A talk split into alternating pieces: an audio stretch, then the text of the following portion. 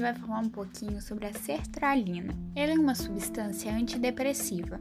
Ela vai ser indicada para o tratamento da depressão, ataques de pânico, com ou sem agorafobia, transtorno obsessivo compulsivo e também fobia social ou estresse pós-traumático. Essa substância ela vai atuar no nosso cérebro.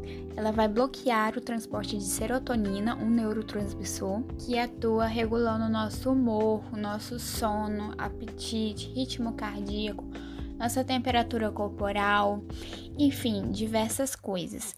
Portanto, com a falta desse neurotransmissor pode causar mau humor, dificuldade para dormir, ansiedade e depressão. Então, como a sertralina é um medicamento que vai ser muito indicado para depressão, ela vai agir bloqueando o transporte de serotonina de volta à célula pré-sináptica ou seja, ela vai aumentar o nível de serotonina. E ela também não vai interferir na captação de norepinefrina e nem de dopamina. E vai melhorar nosso sono, nosso apetite. Ela trataria aí a, os sintomas, né, da depressão. Bom, a disponibilidade de serotonina no nosso corpo, ela vai começar a fazer efeito em cerca de 7 dias.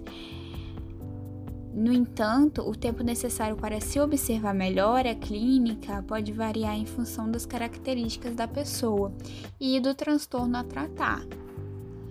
O modo de uso da sertralina vai variar de acordo com o problema a ser tratado, e por isso a dose deve ser sempre orientada pelo psiquiatra.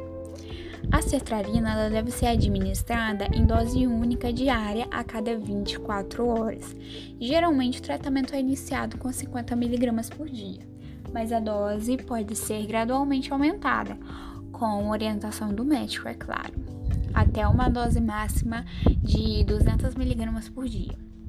Porém, essa dose ela tem que ser ajustada, né, dependendo da resposta terapêutica e como seria né, o uso em crianças?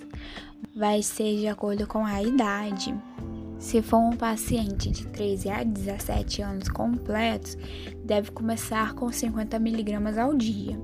Já o tratamento em pacientes com idade entre 6 e 12 anos deve começar com uma dose menor, que é de 25 mg por dia, e aumentar para 50 mg a dia após uma semana. Bom, no caso da, de ausência clínica, a dose ela pode ser aumentada assim em incrementos de 50 mg por dia até 200 mg por dia, que é o máximo de dose recomendada. Portanto, deve sempre consultar um médico.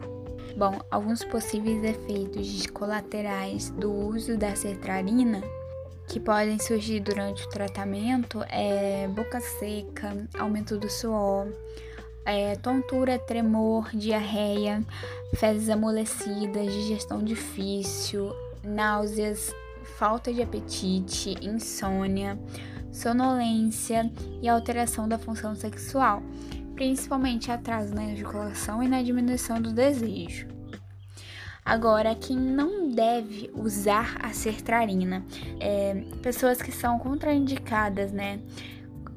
Crianças menores de 6 anos de idade, grávidas, mulheres que estão amamentando e para pacientes com hipersensibilidade à sertralina ou outros componentes de sua fórmula. Além disso, deve ser usada com cuidado por pessoas que estejam tomando remédios que sejam chamados de inibidores da enzima monoaminoxidase.